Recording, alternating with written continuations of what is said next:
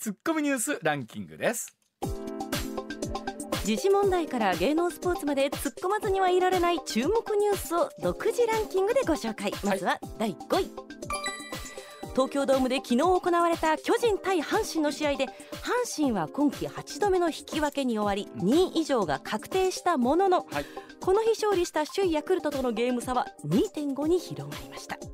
はいさあ須田さんえーヤクルトのマジックが着々と減ってる感じがありますね。いやもうマジックはどうでもいいんですけど、やっぱりスアレスの最後のね、ん。えー、2連続三振、これすごかったですね。もうでもやっぱりいやもう矢野さんの執念も感じますよね、そうですね、うん。もう、えー、勝ったも同然の引き分けだったんじゃないかなと思いますけどね。行きましょうか次。いやーでもねあのなんて言うんでしょう。ヤクルトがまあ、うん。昨日のゲーム勝って一昨日負けたんですけど、本当ヤクルトが負けないですよね。もう下位に対する取りこぼしがないんでね、うん。え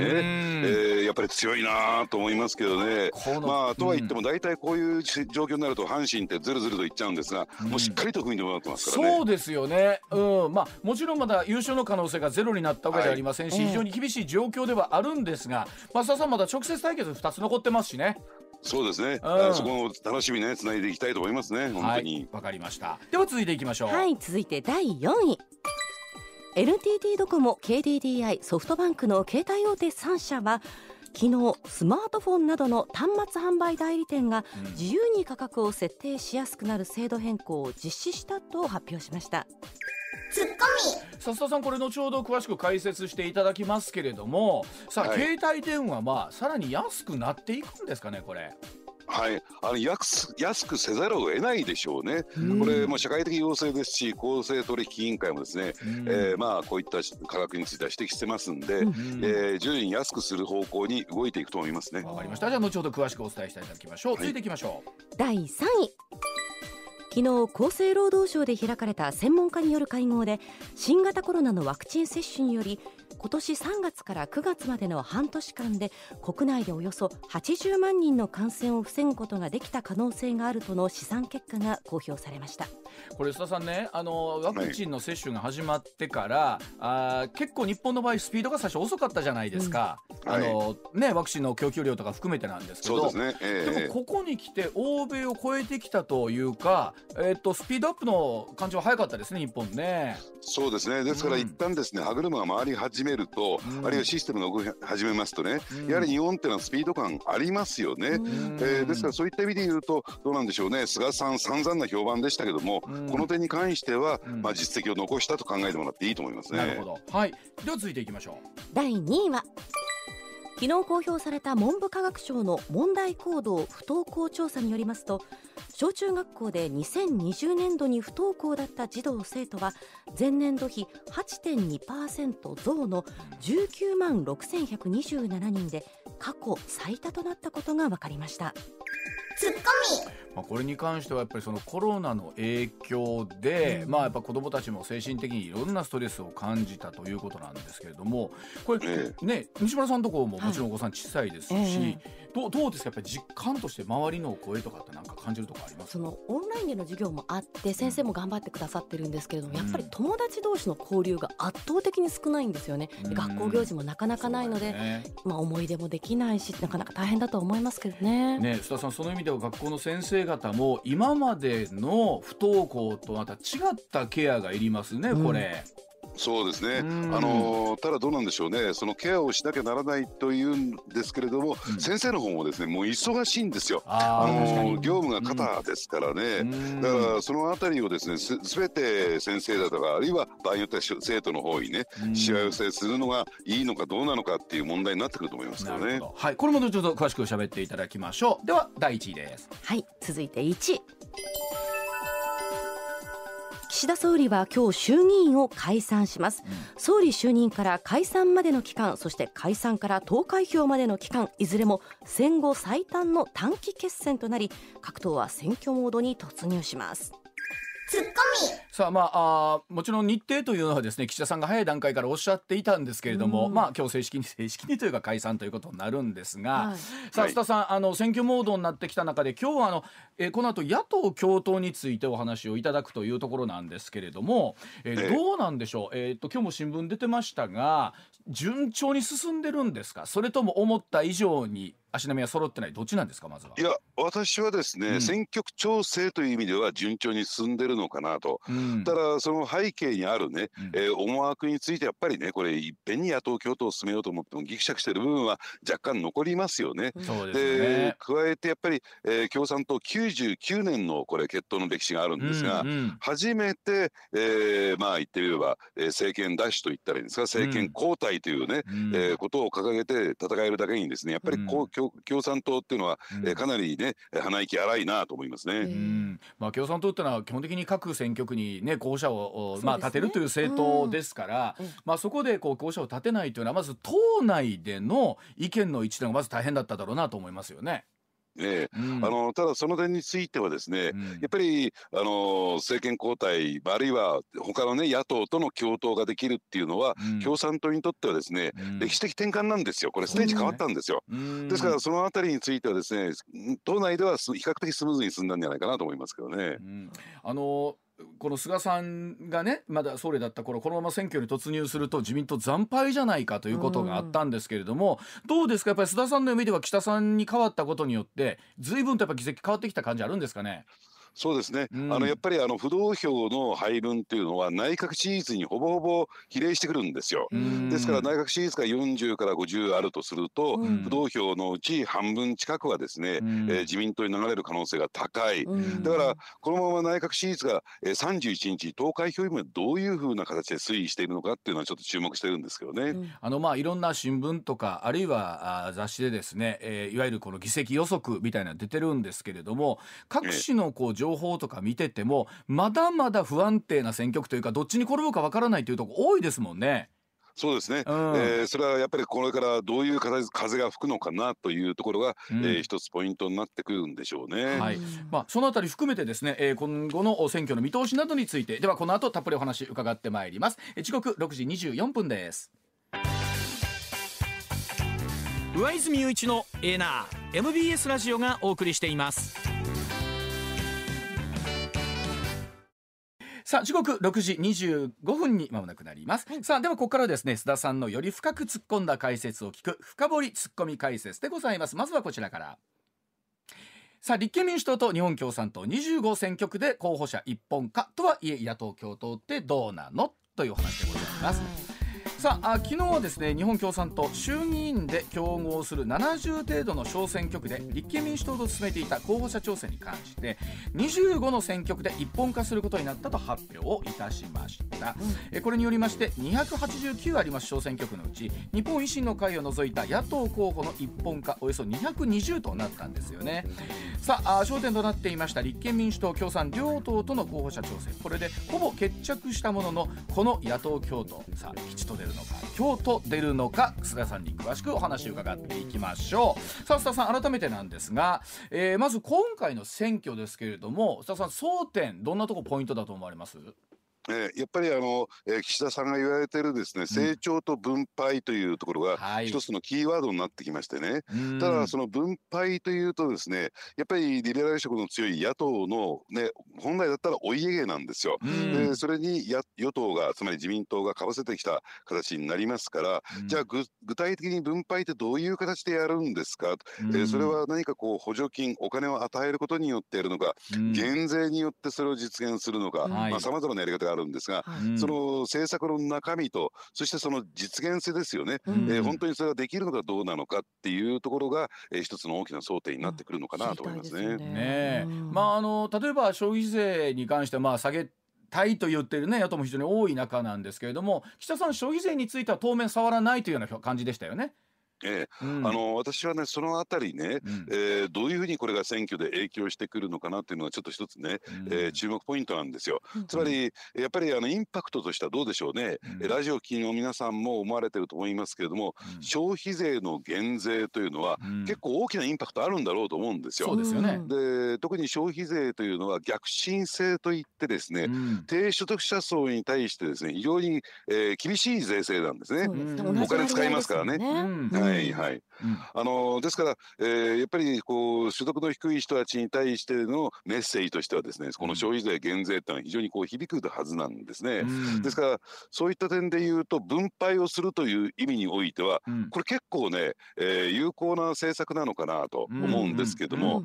ただですね、えー、今日また別のコーナーでお話しさせていただくようにですね、はい、えー、その、ね、日本政府のって言ったらいいのかな日本の国の財布を握っている財務省がですね、はいうん、この消費税減税については非常に否定的なんですよ。そうですよね。うん、えー、ネガティブに見てるんですね。うん、ですからその辺のことをですね政権与党として自民党としてですね考えてみると、これ言っても実現できないよねと。うん。えー、言ってもこれをね公約してもですね、実現するためには相当ハードルが高いよねっていうことで、うん、なかなか言い出せない、うん、さあこの辺りがどう、えー、選挙に響いてくるのかなっていうのは一つ注目なんですけどね、うん、あの今日実はこの後ね、えー、7時45分頃からのコーナーで須田さんにはその文藝春秋に出た、えー、財務省の矢野次官のメッセージというのが、まあ、今週の頭すごいそれこそインパクトを残しまして、えー、政府の中からもですねばらまき批判みたいなものに対してどうなんだというのがあれば例えば、えー、財界とかからは、いやいや矢野さんの言ってること正しいよと、うん、えー、いう話があって、この記事が出た裏側というところをなんかあの須田さん取材してくれたみたいですね。そうですね、うん、これはこのタイミングですから、うん、やはり今日のね、えー、この衆議院解散総選挙っていうところと、非常に微妙なね、えー、影響を及ぼしますからね、うん、えー、まあ、この辺については深掘りさせていただきたいなと思いますね。あのお話の流れでなんですけど、ほら、やっぱりここに来てね、例えばもうどんどんどんどん例えば国債を発行してても、えー、とにかく世の中にお金をたくさん供給してね、えー、景気を刺激した方がいいんじゃないかっていう議論と、いやいや、はい、財政規律しっかり守って、えー、税金もしっかりね、えー、徴収して、えー、きあのできたお財布の中でやっていこうという議論と二通りあると思うんですけど佐さんこれなかなかどっちがいいのかって素人には分かりにくいとこありますやん。ね。うん、あのー、まあ借金というふうに解約をつけの借金なんですけどね、うん、確かにその借金の証文つまり国債をどんどんいくらでも発行することができるし、うん、それが日本国内でね、うん、消化つまり、えー、日銀日本銀行がどんどん買い取ればですね、うんうん、これが紙くずになることはないんですよ。国債が、えーね、返済不能に陥ることはないんですね。ただしですね世の中に大量のお金が出ていきますから、あのインフレになってしまうんですよ。物価上昇。そうですね、うん、でそれがでコントロールできるのが1点目、うん、えー、どうか、うん、えー、そして2点目としてはどの程度物価上昇になるのか、これはよく皆目分かんないんですよ。そうなんですよね。そのリスクなんですね。ですから財政が破綻するっていう、ね、普通のイメージで言うとそれはないけれども、ただものすごいインフレになる可能性もあるよねと物価が上がる可能性もあるよねと、うんうん、そのリスクをどう考えるのかというところなんですね。うんうん、物価が上がって私たちの給料も上がればいいんですけどそれがないからなかなか苦しくなりますもんね。ね あの物価は上がるけれども給料が上がらないという一番あの最悪なパターンもこれ可能性として考えられるわけですから、さあでも本当あの選挙のたびにあるんですけど各党いろんな公約ありますけれども、まあ、我々もほんまにどれぐらいこれ言うてることできんねんと思いながら見るとこ多いわけですからね須田さんこれ。そうですね、うん、あのですからあの公約の実現性というよりもどうなんでしょうね、うん、あのおそらく投票する方はね例えば選挙区に限定してみるとですね、はいはい、やっぱり人気投票になってしまう傾向が強いんですよ。あのこれあるデータによりますとね、うん、えー、まあ、投票者つまり有権者ですね、がですね顔と名前の一致する人、はい、ねえー、名前を聞いて顔がイメージできる人っていう人のところに対して、無条件で投票される方っていうのは全体の約4%ぐらいいるんですよ。結構高いですね、はい、だから知名度が大事だっていうのはそこにあるんですね。でそれともう一つはですね確かに政策を比較することは重要なんだけども、やっぱり小選挙区制で、そして野党共闘がね、えー、実現している以上に二者択一になりますよね。はいつまりそれは政権選択選挙というところになって、うん、公約の中身よりも、うん、やっぱりどの党を選ぶのかということにどうしてもなりがちなんですよ。そうですよね。まあ本来そういう方それを進めるために小選挙区を導入したわけですからね。ね、うん、だからちょっとねあのそういった意味で言うと、えー、提示しているというか提案している政策が置いてくぼりになる可能性もないわけじゃないんですね。あのどっかでねもうほんまメニューと一緒でね、はい、選びたいやん。あの人間ってこういろんな選びたいんですけど、ええ、このメニューの中から選べ言われてもなって思ってる方結構多いんじゃないかなと思うんですよね。はい。あのどっちもどっちもちゃうねんけどな。一投票者の立場からすると、はい、選択肢が2つしかないと、いやこっちいや不満ちょっと不満あるんやけどこっちもみたいなね、ねうん、あのもう飛行機の上の肉か魚と違うんやからいう感じがあって 須田さん言うようにあのー、なんていうんですかこっちってこう心底決めてる人少ないでしょうね。そうですね。だからそれが下手をすると投票率の低下というところに、うんうん、えー、結びついてくる。ですから。だから今回の選挙終わった後にどの程度の投票率になったのかな、うん、ただその一方でね、うん、あの野党がバラバラのままではですね、絶対にどうなんでしょうね。これ言い過ぎかもしれませんが、はい、えー、政権を獲得することは今の政党支持率別支持率を見るとね、難しいんですよ。そうですよね、うんやっぱり一本化した方がですね、うん、さあどっちですか？といった時に、うんうん、そういう野党共闘の方が、うん、もしかするとこの政権を獲得する可能性があるということで、はい、選択肢の一つになるんですよ、はい、そうですね。はい、おっしゃる。だからそういっそういった点で言うと、まああのー、まあ、どっちを取るのかね。つまり、うん、えー、選びようがないから、うん、えー、投票しにに行かない人が増えてくるかもしれない、うん、ただその一方で、えー、もう一つの選択肢がつまり野党の選択肢が、はい、まあ、あの場合によっては政権を取るかもしれないというね、うん。うん、えー、実現性というか可能性の高いっていうところを選ぶのかっていうところが悩ましいこれ問題だと思いますけどね。まあでも本当ここ10年ぐらいずっとそうですもんね。あの特にやっぱり民主党が政権失って以降、うんうん、えー、やっぱり力のある野党っていうの多くの人もまたどっかで自民党だけじゃないぞ、公明党だけじゃないぞというところで、ね、望んでるとこあるんですけど、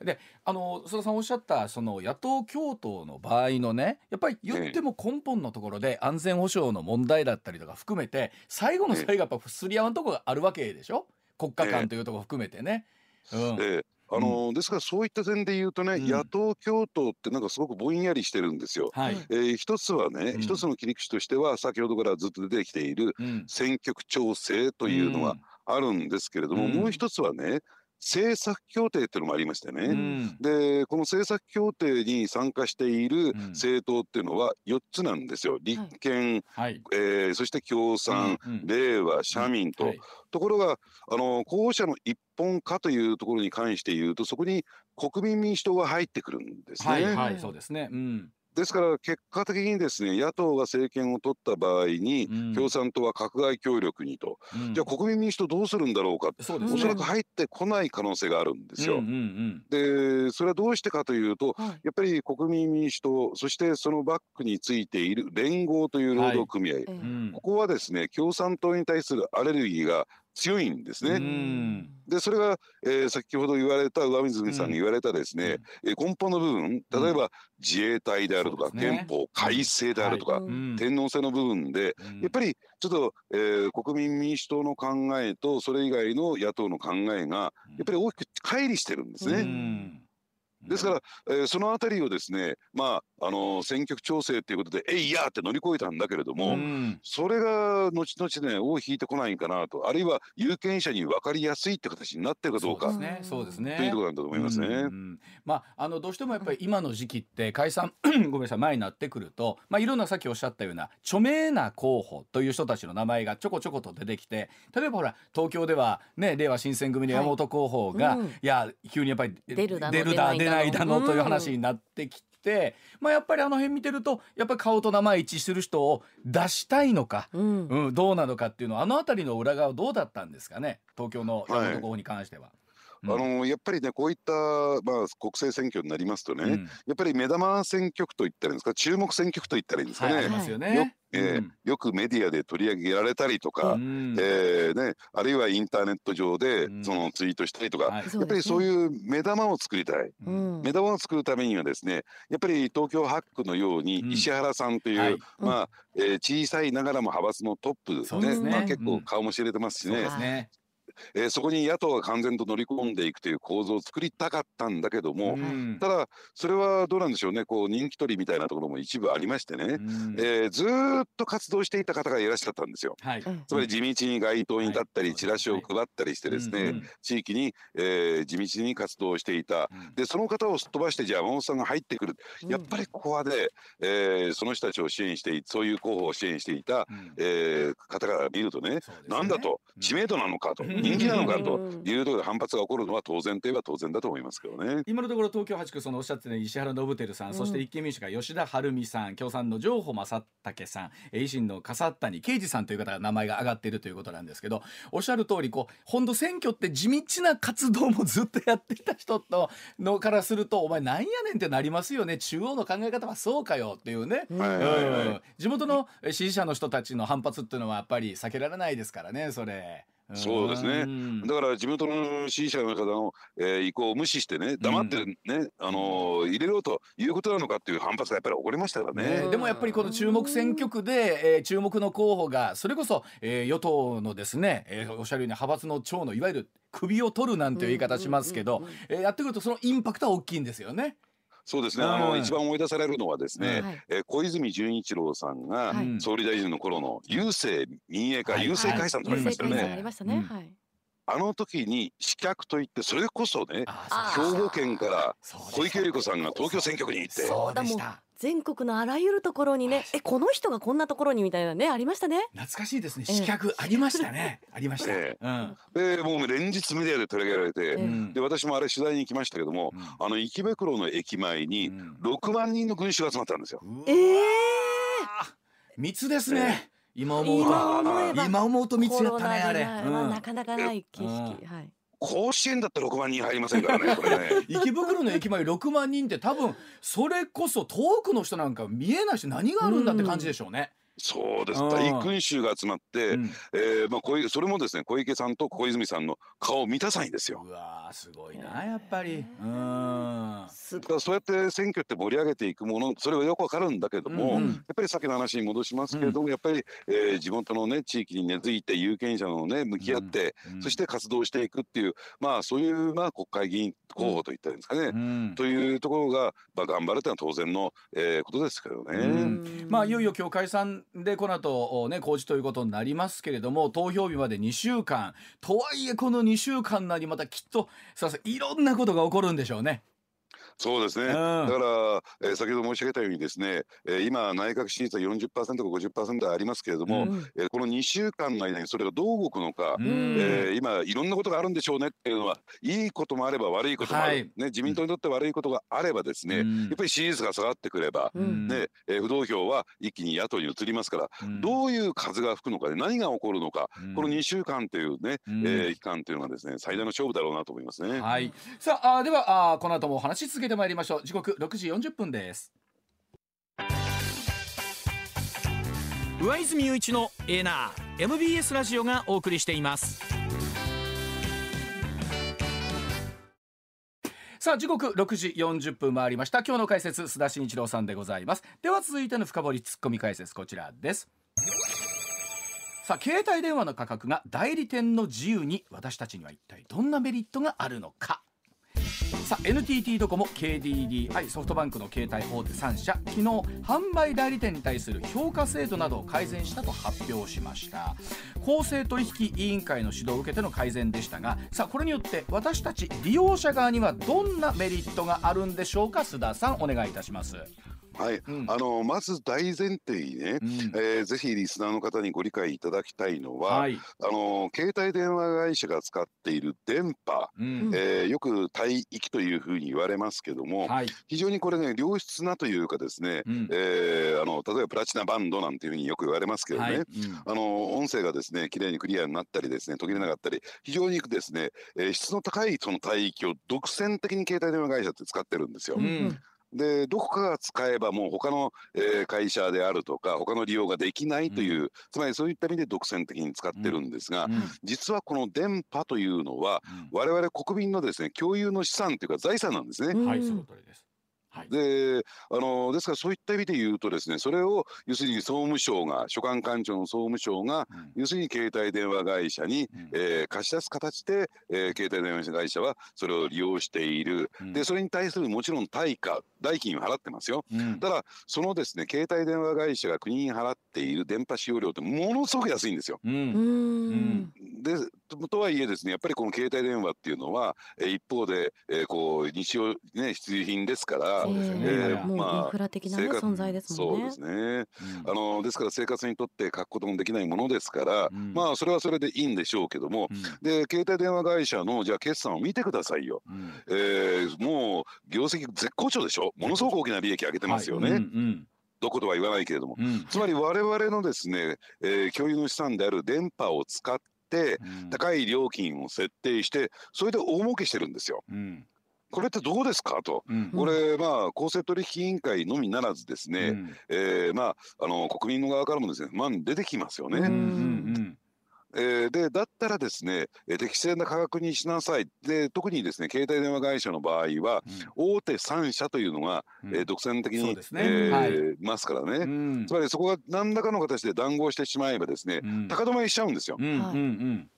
お安くは、えー、電話料金しないようにしようなみたいなことになればですね、え高いままずっと言ってしまう。で確かにですね新興の例えば楽天モバイルとかね、はいはい、えー、参入してきてもですね、うん、そういった有料な帯域はですね全部独占してますから、うん、なかなかそこに入っていけない。うん、となるとその自由競争がね実現できていないマーケットメカニズムが働いていないじゃないかというところになってきてですね、だったらやっぱりそのじゃあ、えー、携帯電話会社に貸し出している、その電波をですね入札方式、ね、欲しいところたくさんあるんだから、ねえー、入札やろうじゃないかっていうことになりかねない今状況になってたんですよ。うんうん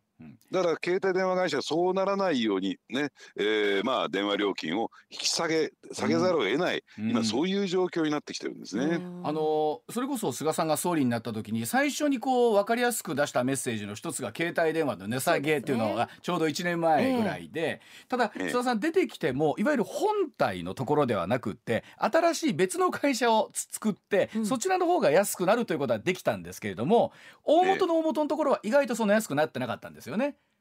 そうですね、うん、あのですからこれ、えー、携帯電話というか電話事業っていうのは装置産業なんですよ。うん、どういうことかというと中継局っていうのもきめ細かくダーッと置いていかないとですね、うん、えー、なかなか、えー、携帯電話って便利にというかスムーズに使えないんですね。うん、そうするとですねやっぱり大手お金がたくさんある大手に有利じゃないですか。はい、そうですよね。うん高圧部隊はフリーですよね。そういった中で、えー、普通に競争していたんでは、しかもさっき申し上げたようにね、うん、有料な、ね、良質な帯域について独占しているという状況もあって、会うとですね、その自由な競争ってなかなかスムーズに進んでいかない。うん、やっぱりここはですね、何らかの形で強制力を持ってですね、うん、自由な競争、だから、えー、別にこれ民間企業をいじめてるわけではなくて、はい、自由な競争が行われてないんだから、その自由な競争を起こすために、そのえー、国がですね、あるいは公正取引委員会がプレッシャーをかける。で、結果的には我々ユーザー、消費者のためになる、メリットになる。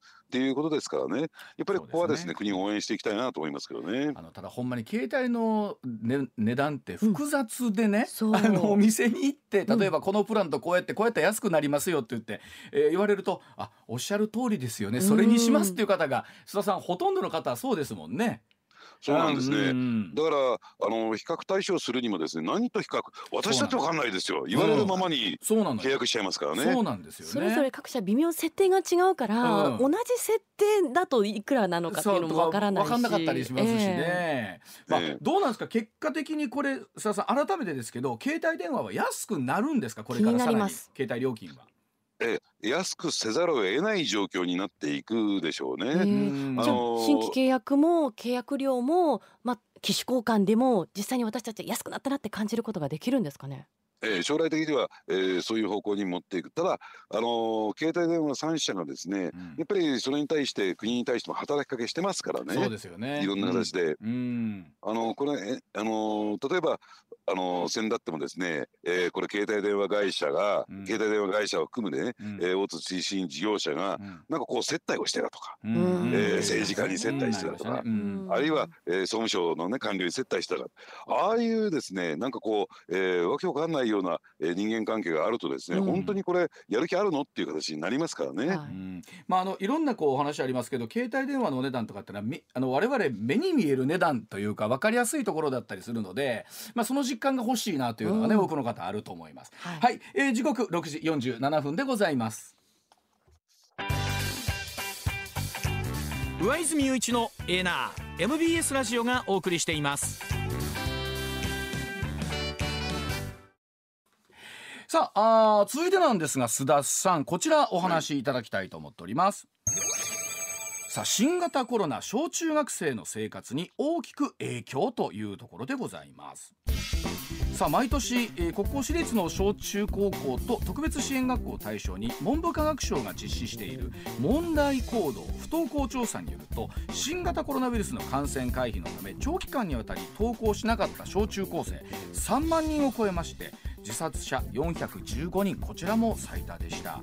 一方いじめの件数7年ぶりに減少するなど文部科学省コロナ禍が子どもたちの生活に変化を与えたと分析していますがさあこのコロナの状況の中での教育現場の課題について須田さんにお話をいただきたいと思っております。さあ須田さんまずこの数字ご覧になっていかがですか？まあ、激増ですよね、不登校についてもですね。でなおかつあの自殺者も増えているということで、えー、かなり教育現場、深刻な状況になっているんだろうと思いますね。あのさっき須田さんお話あった、はい、ごめんなさい。あの、先生方も本当やらなきゃいけないこと多くて大変なんですよね。一方でね、うん、あのですからもう、まあまあ、メンタルっていうのかな、うん、あの心のもがいろいろと問題を抱えてるという子どもたちがね、うん、というのもあってやっぱり、えー、きめ細かなケアがも求められるんですけども、やっぱり、えー、先生方もオーバーワークでなかなかそちらの方に対処しきれない。ということになっている。ただね、私思うんですけども、はい、じゃあ、えー、今回なぜこういった状況になったのかというと、そうそううん、改めて申し上げるまでもなく、うん、一斉休校だとか分散登校であるとかね、うん、まあそういったですね、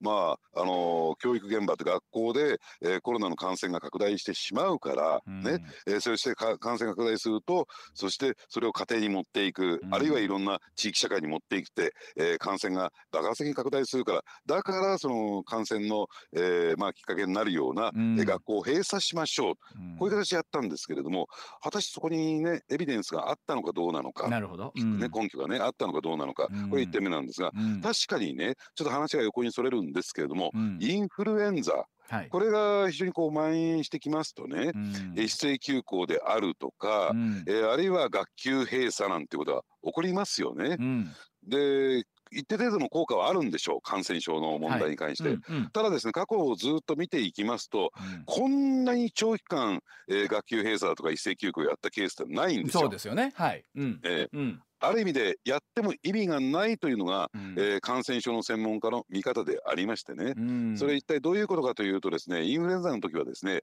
うん、こうずっと感染者が社会的に増えてきますよね、こので頂点に対してピークに対して降りていくと。はい、で増えていった時にですねこの一斉休校、学級閉鎖をどんと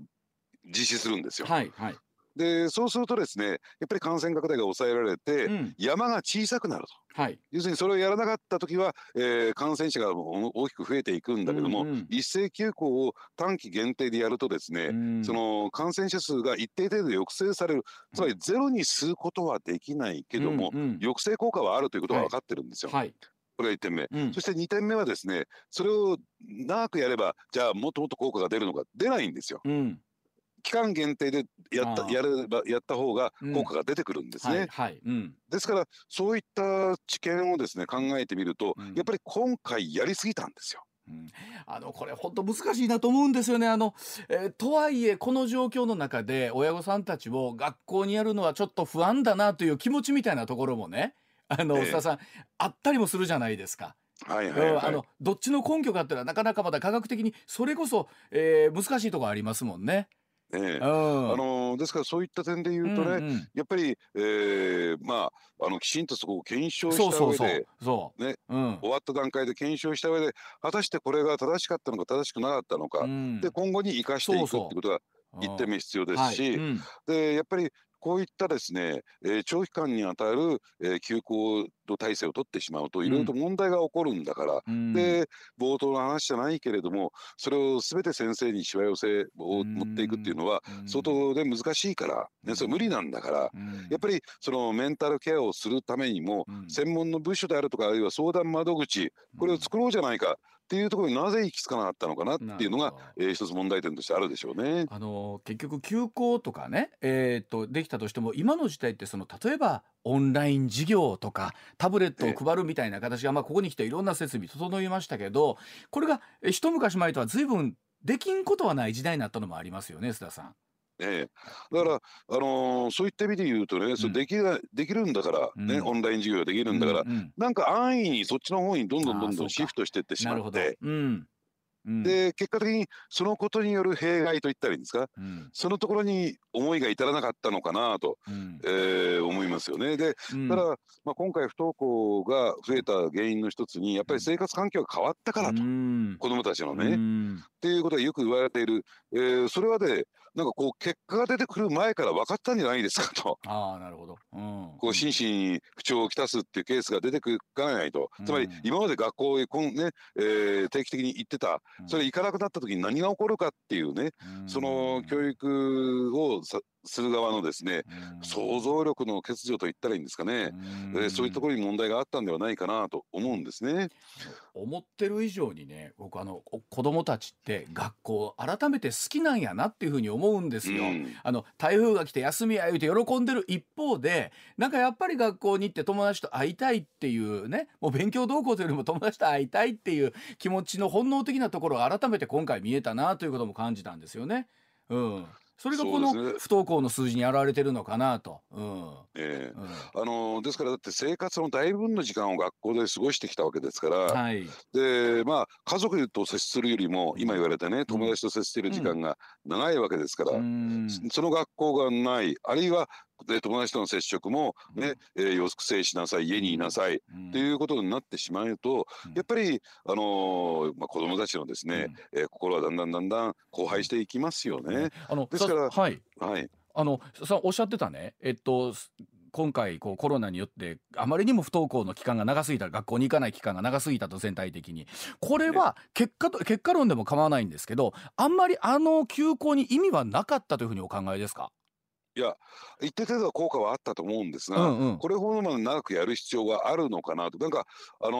ー、要するに学校をね、再開して、ね、はい、えー、学校に登校させて、うん、感染が広がりました、そう言われないように、ん。なんか、その、まあ、なんていうんですか行政側も含めたね、うん、自己防衛本能と言ったらいいんですかね。責任回避と言ったらいいんですか、はい、そういうですね消極的な考えがあったんではないかなと私は思うんです。ただこれもね、うん、ああくまでもイメージですよ。うん、ですから大事なのは、うん、やっぱりあの再発防止策といったらいいんですか、はい、不登校生を増やさない、うんうんうん、自殺者を増やさない、はい、というのが最終的に持っていかなきゃならない目標じゃないですか。うんうん、でそれをするために再発防止策を講じるために何が必要なのかというと、一体何が起こったのかという検証作業、そして検証作業を通じて責任の所在を明確にする何がどこに問題があったのか、うんうんうん、これをこういった作業をやらないと再再発防止策って講じられないんですよ。うんまあ、だからその作業をきちんとやってくださいってことなんですね。はい、あのおそらくまた新しい形で我々はまだ未知なるウイルスみたいなのがこの後ね、え。ー、ね近い将来なのか遠い将来またやってくるかもしれないわけですから、ねはい、その時にじゃあ今回のことをどう生かすかの検証が、はい須田さん必要だという。はい、そうですね。はい、それやるべきだと思いますね。ねはい。さあ、それではですね、えー、この後7時40分頃からのコーナー、須田さんに改めて前回出ました文芸春秋の記事の裏側お話しいただきたいと思います。一旦須田さんありがとうございました。はい、ありがとうございました。日替わりニュースメニュー、今日木曜日はおじき今日の裏ネタ。すいません。本当に朝から濃い音楽が流れております。けどオスっていう声がありましたよ、えー、さあおじきこと須田慎一郎さんが週末で、え取材の末に使いました、とっておきの裏ネタをですねいち早く紹介してもらおうというコーナーでございますが、うん、さあ須田さんそれでは早速今日の裏ネタのテーマお願いいたします。はいえー、財務省の反乱なのかっていうね、うん、えー、そんな話をさせていただきたいと思います。はい、えー、一体これどういうことかというとですね、うん、えー、今月8日に発売された月刊文藝春秋という、はいえー、月刊誌があるんですけれども、ね。うん、えー、ここにですね、うん、えー、現職のですよ現職の財務省の事務次官事務次官といったらですね、はい、えー、まあ、官僚トップなんですけれどもそ、ね。はい、その方がですね、えー、執筆した一文が載りましてね、うん、そのタイトルがすごいんですよ。うん、財務次官物申す、はい、このままでは国家財政は破綻するというのですね。本当そうですよね。はい。あの今、えー、国の借金はこれは国債の発行額と、うん、えー、借り入れを含めましてね、うん、1166兆円の規模に上っていると、うんはい、えー、誰が総理総裁になっても、えーまあ、このですね借金から逃れることはできないというのはですね、うん。はい、えー、その趣旨なんですが、これいろいろ見ていきますとね、やはりあのまず総裁選に関して言うとさまざまなばらまき政策が、えー、提案されたと。そうですね。えー、ね、うん、でそれに対してですね財源をね、えー、明記することなくつまり明示することなくと言ってるんですか？ちゃんと確保することなく、うん、えー、ばらまきをされるするっていうのはどう考えてもおかしいと、うん、ねいうような主張なんですけれども、はい、ですからそこの中身を読んでいきますとね、うん。どうなんでしょうね、うん、えー、例えば一律給付金、まあ、去年10万円出ましたよね、えー、これも否定しております、できない、うん、ねえー、それからですね消費税減税、うん、これなんかとてもじゃないけど今の財政状況を考えたらできるはずないじゃないか加えて消費税というのは5%から10%に引き上げるにあたって、うん、その増税分に関しては、社会保障費年金介護医療ここに全額当てるということになっていたんだから、要するにそれを減税するということは、社会保障制度がえー、これおかしくなるぞというような指摘なんですね。うん。はい、まあなどなど。で加えてですねこれ総裁選だけじゃなくて、これ解散総選挙、えー、各党の、えー、政権公約にもこれ大きな影響を与えるんだろうなということになっていくと思いますし、うん、でなおかつですねやっぱり岸田さんにとってみるとね、うん、えー、自分の内閣からこの反乱が起こったということで、うん、えー、まああの言ってみればですねえ今後のリーダーシップを問われることになるでしょうし、うん、いろんなハレーション起こったんですねこれ。ね、でこの出た記事の裏側ということですよね。えあの私ねこれ、え今のですね月刊文芸春秋なんですけれども、うん、これ文芸春秋社という会社が出してる月刊誌なんですけどね、はい、えー、社内ではね本誌本誌ってのはブックの本ですね、うん、で雑誌の詩を書いて本誌と呼んでるんですよ、うん、社員は、うん、どういうことかというとあくまでも文芸春秋の看板は、ね「週刊文春」でありませんよあの文春法で知られる、文春をね「週刊文春」じゃなくてこの月刊文芸春秋がメインの媒体なんだ、はい、でそこにですね今編集長というのが、新しい隊員と書いて新谷さん。聞いたことないですかね、これ文春法生みの親ですよあの方が今月刊文芸春秋の編集長やってらっしゃるやってるんですよ、で私がですね駆け出し時代に、うん、えー、文芸春秋で仕事やってた時の担当編集者で、よくね知ってるんですよ。あのすみませんどんな方なんですかこの新谷さんという方改めて。うん、変なやつです。変なやつって。えー、やっぱりやりやり手なんですよ。やり手ですね、うん、えー、スクープのためにはですね義理人情考えません。はあ。もう誰も裏切るっていうで。もうスクープ至上主義。まあその辺ではですねできる編集者だなと僕は本当にしみじみ思いますけどね。これどうどうなんですか？同じ例えばそのジャーナリストというか取材する側の立場で、えー、そのスクープ至上主義っていうのは理解できるところも須田さん終わりでしょうし。まあそうでないところもあると思うんですけど、須田さんはどうですか？そのあたりは。やっぱりね編集者っていうのは雑誌売ってなんぼなんですから、うん、そういった意味で言うとまああの過去含めてねピカイチの編集者編集長ではないかなと思うんですね。うん、で、はい、その彼が、えー、このですね記事を書いてきた書いてきたというか掲載したということは、うん、母ね、えー、これは何かこう仕掛けてきたなと。で加えてですね実を言うと、うん、あの文芸春秋社としそしてもう一つは新新潮社、うん、両巨頭ですね、うん、え今日木曜日こう発売になる共に発売ですよね。はい、えーこの2社というのはですねやっぱり出版社でもこう格が高いところなんで、うん、えー、まあ、言ってみればですね財務省とはですね日々連絡を取り合ってるんですよ。水面下でパイプ持ってるんですよ。財務省と。これラジオで言っていいのかな今の話ね、うん、なんかネタばらしみたいになって、はいはい、だからあこれはまああくまでも財務省の持ち込み企画だなと。はあ、そうなのですか。うん、ええもうこのものすごい微妙なタイミングというかベストタイミングで、うん、えー、今やっとかないと、うん、えー、これはね将来過去を残すということで財務省は非常に危機に感じてですねこれを、うん、えー、持ち込んだなと、うん、で持ち込んだとしてもですねそれに価値がなければこれで雑誌が売れなければですね、うん、えー、先ほど申し上げたように新谷編集長いとも簡単に蹴飛ばしますよ。なるほど、ね。これをですねメインに持ってきたということは、あこれで一波乱二波乱スクープになるなと。ですから、うん、えー、完全にこれはですね思惑が一致して財務省は要するに危機に感じて持ち込んだ、うん、えー、そしてこれはですね大きな波紋を呼びかけるということでこれは、えー、チャンスだとばかりに乗っかってった、うん、この両者の思惑がぴたり一致したんだろうな。その思惑通りにえー、自体は推移してるなと思いますね。実際週明けこの記事を中心にですねいろんな人たちがいろんなコメント出しましたもんね。うん。あのー、高市さんは失礼だ高市政調会長ですね、起こりましたし、うん、で一方でですねやっぱりあのね財界のですね経済同友会というのがありましてね、はい。うん、そこのですね会長は言ってることはすべて正しい。そうでした、はい、うん、というのはですね、まあ賛否両論ね、えー、が両方とも出てきたわけなんですけれども、とりあえず岸田さんとしてはまああのいろいろとですね、うん、まあそういうことをね、あの官僚とはいええー、いうことについて問題提起はそれはいいと、うん、それはいいと、うん、ただ決まったことには従ってもらうということで、大人の対応をえー、示してみせたんですね。あの幕引きがかってるんですけどね。ね。あの須田さんおっしゃる通り確かにねあの文藝春秋の側からですよ。現役の時間に対してすいませんなんか書いてもらえまへんかっていうのはなかなか考えにくいところありますよね。やはり向こうがお書きになったものに対して扱いどうするか。となった時に、えー、須田さんの読みでは、えー、持ち込みが財務省からあったんじゃないか。うんで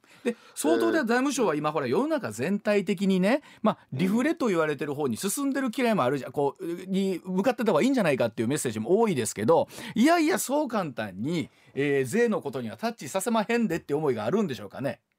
そうですね、うん、で加えてですねやっぱりどうなんでしょうね。これまでね、うん、こういったケースがなかったわけじゃないんですよ。うんうんうん、えー、どういうことかというとですね、えー、財務省を辞められた OB の方、はい、で OB の方がですね、まあ、いろいろ本書いたり、うん、いろんなところに、えー、あの文章をですね寄稿してるんですが、うん、言ってることはですね過去出てきたものとはほとんど一緒なんですよ。はい、うんこの今回財務次官がね書かれたことについては、そういった点で言うと過去と違うのは現職の官僚が書いたというところが非常にインパクトが大きかったなという,、えー、いうのが一点ありますよね。これあの、いろんな人言ってますけど矢野さんの立場は悪くならないんですか？ええ、そしてそれがポイントなんですよ、もう一点が。でこれね勝手にね、えー、官僚がですねよし俺記事書こう、ね、原稿書こう、うん、ね、持ち込もう、うん、と思っても、うん、それは許されないこう政治的なハレーションを起こすんで許されない。そうですよね、でで特に組織ですからね。これラジ,、ね、ラジオ局でもそうじゃないですか。うんうん、ね、こう上泉さんがなんか、えー、文章書いてどっかに雑誌に寄稿しようと思ってもやっぱり上司の許可が必要でしょ？もちろんそうですね。うん、役所もそうなんですよ。で実はねこれねえー、前、ね、あの財務大臣の麻生さんの了解取ってるんですよ。へえ。麻生さんのちゃんと許可を了解を得た上のこの文章だったんだ。えー、あそうなんですか。えー、だからそこには何らかの政治的な思惑が働いている。ね。で麻生さんと、まあ、前幹事長二階さんっていうのは、うん、要するに消費税の減税について、うん、すごく否定的なんですよ。なるほど、うん。うんえーで、まあ、岸田さん、あなた総理になったけども、やりたい放題やっていいってわけじゃないよというようなね。うん、あなんかそこにいろんな人の姿が見え隠れするわけですね。麻生さんはじめ、二階さんはじめ、そこに岸田さんに対するメッセージを矢野さんの口を通じていろんなものが見えてくる。うんええ、あのですからねもう一点申し上げますとね、うん、あのこれはですね今回の選挙にもこのタイミングで、うん、ねえー、10月8日のタイミングで出してきた、うん、えー、で出してきたっていうことは、選挙を意識してるんですよ。うんうんうんうん。もっと踏み込んで言うと、うん、野党の言ってるような消費税減税っていうのは、うん、ねどうなんだろうか、ね、財政も悪化するし、社会保障制度も持たないよ、というのが、ある意味でこうメッセージ。つまりこれなかなか岸田さんのというか自民党のですね政権公約見ても減税言ってないですよね。でそうするとどうでしょうね、えー、やっぱり今回の選挙でね政権公約を見比べてみると、うんうん、やっぱり野党の言うような消費税の減税というのが、うん、有権者にとって魅力的に見えるじゃないですか。まあ見えますよね。はい。うんで、うん、そこに対する一定程度のアンチといったらいいんですかね。なるほど。えー、牽制になってるんですよ。あのタイタニック号が氷山に向かって進んでるようなものだっていうインパクトで、まあ矢野さんは分かりやすく我々について今度は説明してくれたというイメージですもんね。今の国家財政についてね。うん、野党がもっと、ね、反発すべきなんですよこれは。うんそうかでも考えたら出したタイミングとかも含めていろんな政治的な思惑がこのそれこそ新谷編集長の手によってコントロールされてるという考え方もありますよね。おっしゃる通りなんですだからこのすごいタイミングで出してきたなと。うわ計算通り動いてるんだ、ね、これを須田さん来週はスタジオで、えー、また生で聞かせてくれるということなんで、はい、さらにあの脂っこい裏ネタも含めて楽しみにしておりますので。はいわ、はい、かりました。はい。ということで、えー、今日のコメンテーター須田慎一郎さんでございました。須田さんどうもありがとうございました。はいありがとうございました。ありがとうございました